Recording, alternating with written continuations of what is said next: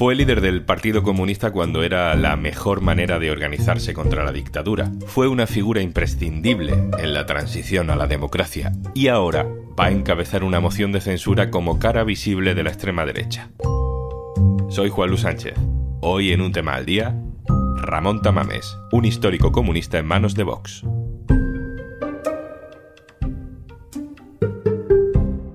Una cosa antes de empezar. Hola, soy Juanjo de Podimo. Sabes que Podimo es una app en la que puedes escuchar un montón de podcasts de true crime, conversaciones loquísimas, entrevistas, humor, vamos, un poco de todo. Y por ser oyente de un tema al día, te regalamos 60 días para que puedas escucharlo todo gratis. Entra en podimo.es barra al día y consigue tus dos meses completamente gratis. Llevaban meses dándole vueltas y ya se ha confirmado. Vox ha presentado una moción de censura contra el gobierno de coalición. Es todo un poco paripé, lo hace sin programa, sin votos suficientes para salir adelante y con un sorprendente candidato. Es un hecho histórico. Pero, es un hecho histórico. Es que aquí ya, con la democracia esa, la memoria democrática, nos quieren decir lo que tenemos que pensar. Hombre, ya está bien. Pero, están los historiadores. Para la historia están los historiadores. Ramón Tamames.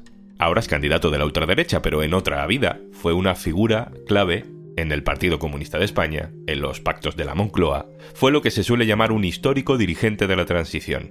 En unas semanas, y con 91 años, se va a subir a la tribuna del Congreso y va a explicar entre aplausos de Vox por qué cree que el actual gobierno debe caer.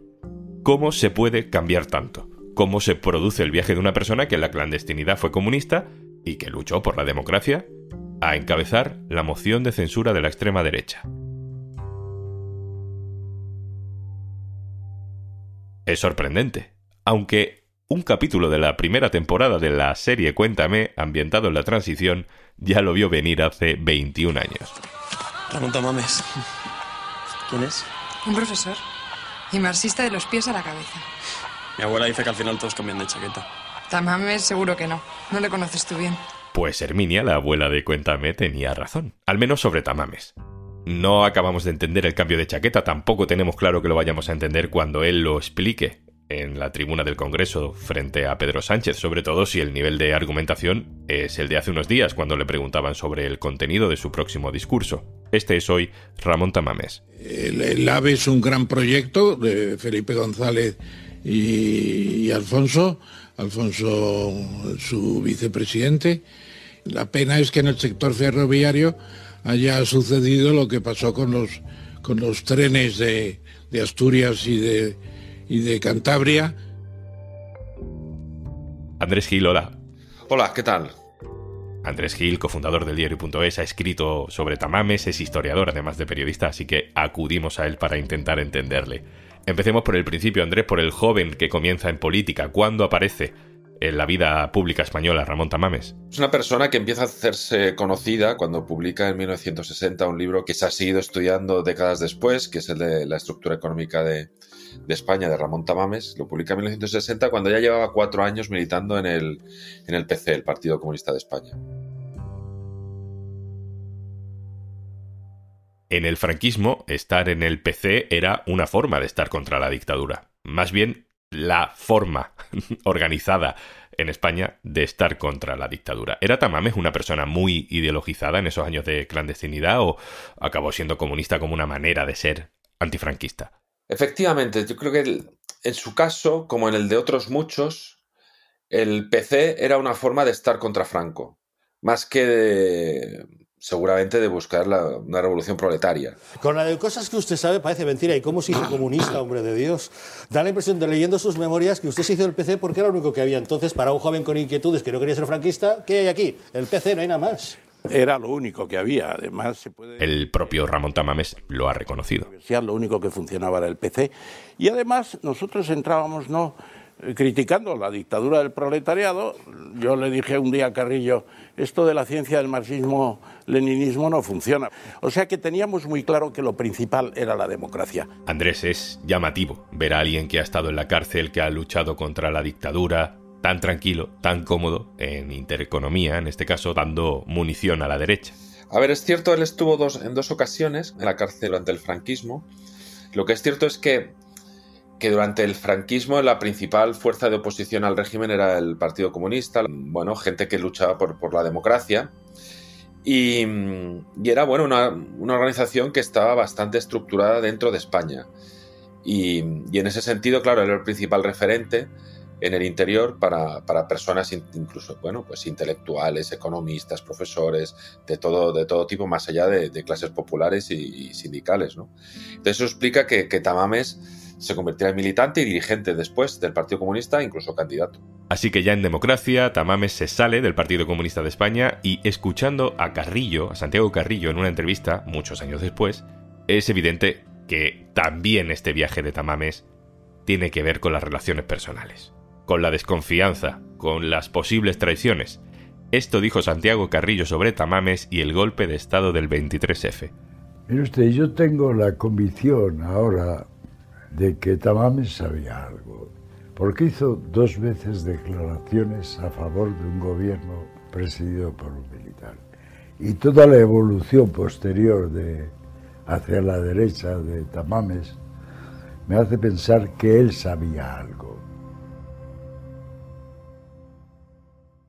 Andrés Tamames deja el PC, pero participa en la creación de Izquierda Unida. Es uno de los firmes defensores, además del no a la OTAN. El cambio, desde luego, al principio no fue radical. Bueno, eh, a ver, dejar la militancia del PC es un, cambio ideológico. Es verdad que, bueno, que las elecciones del 79 no fueron bien, luego las del 82 fueron todavía peor, en realidad, para el PC.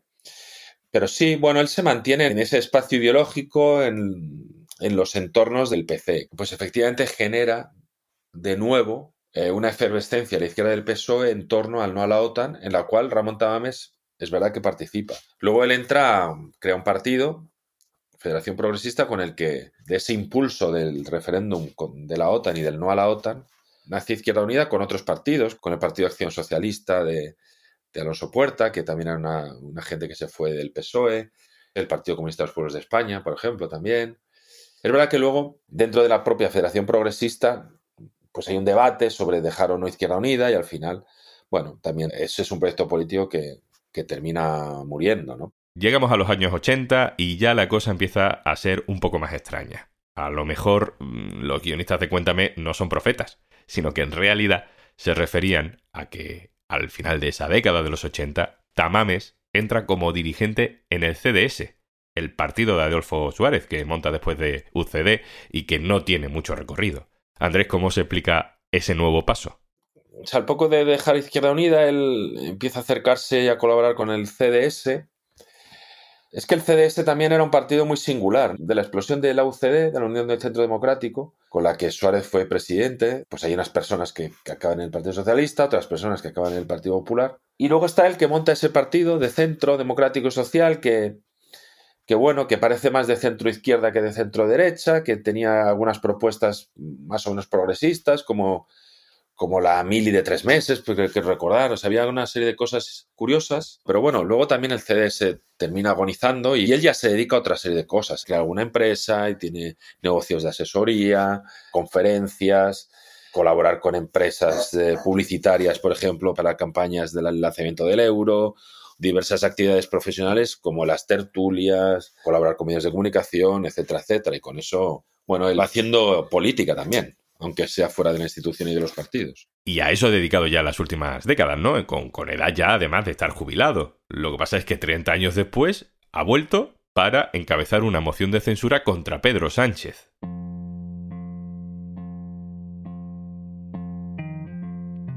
Vamos a entender también por qué Vox quiere a Ramón Tamames como candidato. Nos lo explica nuestra compañera Carmen Moraga. Hola, Juanlu. Vox busca principalmente que se retrate el PP, al que considera un aliado más del PSOE, la encarnación de ese bipartidismo que comparte la agenda globalista y conforma lo que Bascal suele llamar el consenso progre. De hecho, quieren demostrar que la verdadera oposición en el Congreso la encarna el líder de Vox, yo creo que Abascal quiere aprovechar además el debate para captar votos de la derecha a escasas fechas de las elecciones autonómicas y municipales. Y como evidentemente saben que esa moción no va a salir adelante, han utilizado el comodín al que se presupone que es un referente de la izquierda como es Ramón Tamames. Creo que el debate va a favorecer a Sánchez porque le reforzará frente a los votos que acapare la moción. Pero ojo, que Tamames no es un cualquiera y Sánchez no puede tampoco dirigirse a él con la displicencia que suele emplear con el propio Abascal o con el PP. Sería un error por su parte y eso lo debería tener muy en cuenta antes de salir a replicarle. Esta moción de censura tiene otra derivada, las posibles repercusiones que puede tener en otros partidos y sus intereses. Íñigo Adurizola. Hola Juanlu, ¿qué tal? Íñigo Aduriz coordina la información política en el diario.es. Íñigo, te quiero preguntar eh, por la diferencia entre 2020, mm, en el que Vox también le planteó una moción de censura a Pedro Sánchez, y 2023, porque en 2020 el Partido Popular de Casado, por ejemplo, votó que no y de hecho, Pablo Iglesias llegó a decir que Casado había hecho un discurso mm, reseñable, canovista, dijo, ¿no? Hoy el Partido Popular de Feijó anuncia que se va a abstener en la moción de censura encabezada por Vox y Ramón Tamames. ¿Cómo leemos ese movimiento? Sí, pues nos ha llamado bastante la atención, ¿no? Porque además eh, siempre se ha considerado a Feijó miembro o dirigente o representante del sector más moderado del PP y a Pablo Casado del sector más radical. ¿no? Yo creo que hay que tener en cuenta que la relación entre el PP y Vox es en estos momentos muy distinta a la que se produjo en la primera moción de censura cuando Pablo Casado era el presidente del PP. Hay que recordar que la primera decisión que adoptó Feijó fue pactar con la ultraderecha un gobierno de coalición en Castilla y León. Y además, tanto el PP como Vox se están preparando para gobernar juntos en autonomías, ayuntamientos y quizá también en el Estado una vez pase el ciclo electoral. Y yo creo que es en esa clave en la que tenemos que ver la abstención anunciada por Feijo. Iñigo Aduriz, compañero, muchas gracias. Gracias a vosotros. Vuelvo contigo, Andrés. ¿Por qué hace Ramón Tamames todo esto? ¿Qué argumentos tiene para lanzarse a una historia que de hecho le puede mm, dejar incluso en ridículo?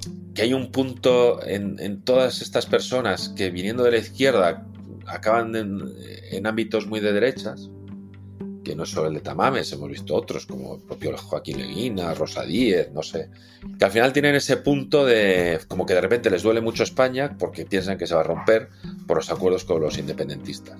Y da igual que España no se haya roto nunca y que la Constitución siga siendo la misma. Digamos que es una pulsión que les hace avanzar cada vez más hacia la derecha en este afán por salvar una España que ellos piensan que, está al borde de, de la implosión. Claro, al final en todo este tránsito, pues te hace ser muy crítico con ciertas alianzas, ¿no? Andrés, sabiendo lo que sabemos sobre el Ramón Tamames de la transición y viendo lo que vemos ahora, ¿quién es para ti Ramón Tamames? Bueno, yo diría que es un economista fundamental durante muchas décadas de nuestra historia, es un personaje importante en la transición española y al mismo tiempo es una persona que ahora está protagonizando un, episodio que su biografía seguramente eh, no merecía y que podría estar ahorrándoselo, la verdad. Andrés Gil, compañero subdirector del diario.es, muchas gracias, un abrazo. Gracias a vosotros, un abrazo.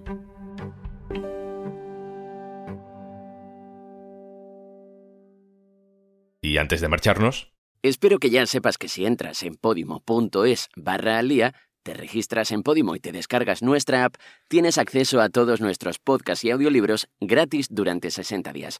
Pero puede que aún no sepas que ahora puedes escucharlo todo también desde el ordenador. Accede a podimo.es con tu cuenta y disfruta de tus podcasts y audiolibros favoritos. Por ejemplo, mientras trabajas. Eso sí, disimula cuando te rías delante de tus compañeros escuchando nuestros podcasts de charlas más divertidas, o si se te escapa alguna lagrimita escuchando tu audiolibro favorito.